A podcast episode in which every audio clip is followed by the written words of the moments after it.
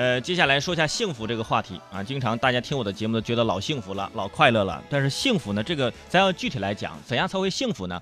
呃，我昨天看到一项这样的研究报告，说这个美国有一个组织啊，最近研究发现，说这个感情好的伴侣啊，啊，感情特别好的伴侣，两口子，哎，会一起发胖，哎，就是原因就是没什么压力。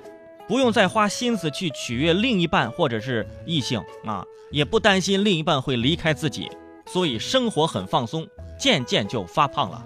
哎，相反，感情不顺的才会想保持身材，这样别人才会关注你喜欢你。我算明白了，如果发现你身边哪位朋友这个身材特别好，感情不顺；如果身材像我是这样的，哇，特别胖，哇，这感情生活美满。哎呀，真的给我们一个安慰，是不是？我觉得呀，就凭这个研究发现，以后啊，你也别减肥了，你也别减肥了，让你的让你老公减肥，对吧？两个人感情好才会一起发胖的，对不对？继续胖下去就可以继续幸福下去，但是你就是家庭压力比较大，你吃的多嘛，是吧？但是这个研究啊，我觉得适用于美国，也不但就是不能这适用咱中国啊。咱中国这边，咱咱平常也不怎么吃那种那种膨化的食物啊。他们那边动不动就薯条啊、什么汉堡之类的。如果咱呃在这儿，你还每天吃的长那么胖，还是要锻炼身体，因为这三高啊啊，高血脂、高血压、各种的高血糖，这个三高疾病来的说来就来啊。提醒各位，你得了病你就不幸福了。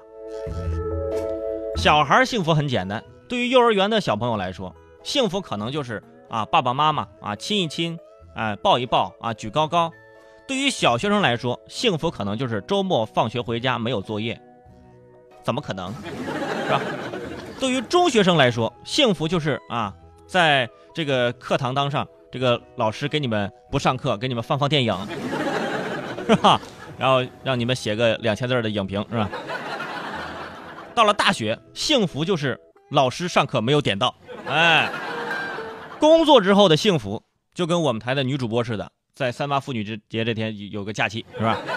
虽然说我们这个享受不了，但是他们幸福，我们就是我们最大的幸福啊！所以经常有人问我说：“哎，你你幸福吗？”对于这个问题，那就很多人就给出了一个答案：那个我不姓胡，我我姓李。对，为什么要说幸福呢？接下来给大家说一个大数据啊，这是央视。啊，最近发布了一个国民大数据，说年收入高于三十万的家庭未必幸福。哎，你年收入高于三十万的家庭，他未必幸福啊！哎，你不幸福，你把钱给我来来，你让我先幸福一下可好啊？不要浪费资源嘛。当然，有钱不幸福啊，这个这句话呢，呃，我们向来知道，因为钱买不了健康，对吧？买不来时间，买不来一切啊。只能买点物质上的东西，所以说金钱不能够代表幸福，这是真的啊。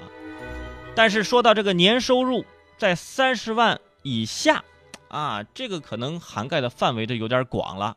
你想想，咱你你看看自己的卡上余额，想想自己去年挣多少钱，对不对？呃，还有说这个数据显示啊，年收入在一百万以上的高收入群体，幸福感低于八到十二万的家庭。啊，当然了，这八到十二万的家庭，呃，收入稳定，他也有富裕啊，过着幸福的小康生活。要是收入再低点儿，就是年收入要是到一万到三万之间，那估计那也不会幸福啊。每天忙于奔波挺累，但是我就很纳闷儿啊，一百万以上的高收入群体，幸福感低于八到十二万的家庭，你们帮我解释一下，这是为什么呢？这个泉州尾声，我一个人的这个见解呢有点偏颇啊，我就不说了，你们来说，我怕你们纠错。呃，这个报道当中提出了这样的一点，说在当今的这个社会，你要有钱，你要承担更大的一部，呃，就是这个这个一部分这个社会责任。比如说，你比如说马云，马云为什么他后悔创业了阿里巴巴，对吧？他觉得这个，他就直接说过嘛，这钱不是我的。钱是这个社会的，钱是这个国家的，钱是大家的，我只是负责帮大家管理。哎，他是这么说的。当然，很多人不理解，他说你再说不腰疼，我帮你管理来。但是你想想，的确是这样的。你看，如果说出现了一个什么样的事情，大家会眼睛盯着谁呢？盯着那些富人啊？你有没有捐款？你有没有捐的倾家荡产了？你看我没钱，我还捐了一百呢，你不得捐一个亿啊？啊，没必要啊！以后碰到这样的事儿呢，你也不要去较这个真儿，好不好？这个调查还发现，说这个小城市里的幸福感要高于一线城市，跟刚刚这个就是八到十二万的收入的这个呃人口啊，幸福指数高于一百万以上的这个，这是差不多一个道理。小城市的幸福感来自于哪里？简而言之，就是十项全能，从收入状况到食品安全，从住房条件到交通出行。就目前的生活状态，呃来说，很多这个三线城市乃至四线城市，的确会比省会城市，包括直辖市要幸福。住在小城里的人，啊，首先，他这医院也有，是吧？各种也有，除非你是大病，那小县城住这这个治不了啊。交通也不会天天堵车，对不对？孩子上学也不至于说我我非得买个学区房，小县城学校也就那么几个啊，你怎么上都行了，对不对？但是呢，你要去采访小城市的人，你采访他们，他们有也有自己不幸福的点。为什么不幸福？你看人家在北上广深，是吧？人家虽然说不相信眼泪，是吧？但是人家坐在窗户上啊，人坐在中国城市的窗口上啊。我我我们这不行，我们太闭塞了。啊，也不满足啊！这种不满足呢，就是让自己慢慢的去上进、去努力，让自己变得更加幸福。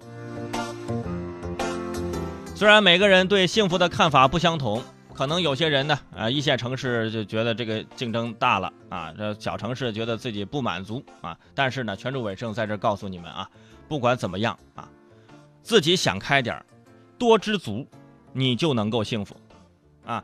当然了，也不能过于满足，是吧？我一个月，我现在三四千块钱，我够我花了。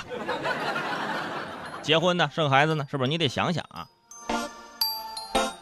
白岩松曾经就说过这句话，我觉得说的挺对的。他说：“幸福啊，就像百分之百的黄金，啊，可以无限靠近，但是无法彻底到达。”什么意思？就是幸福它永远在我们前方，永远奔着幸福去，但是呢，你永远。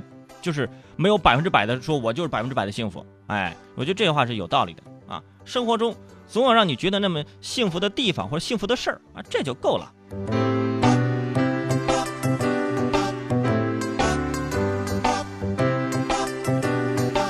其实对于全身伟盛来说呀，很多人问我说：“伟盛，你觉得什么事儿对你来说是幸福的？”我觉得对我来说，幸福很简单，就是下了节目，对吧？去门口吃碗粉。加个煎蛋，我就觉得很幸福啊！如果说老板再多给我加点码子，是吧？就就挺好。我觉得作为我的听众，你们的幸福点来自于什么呢？就是听听着我的节目，突然之间发现广告来了，猝不及防，这种猝不及防的那种紧迫感，幸福。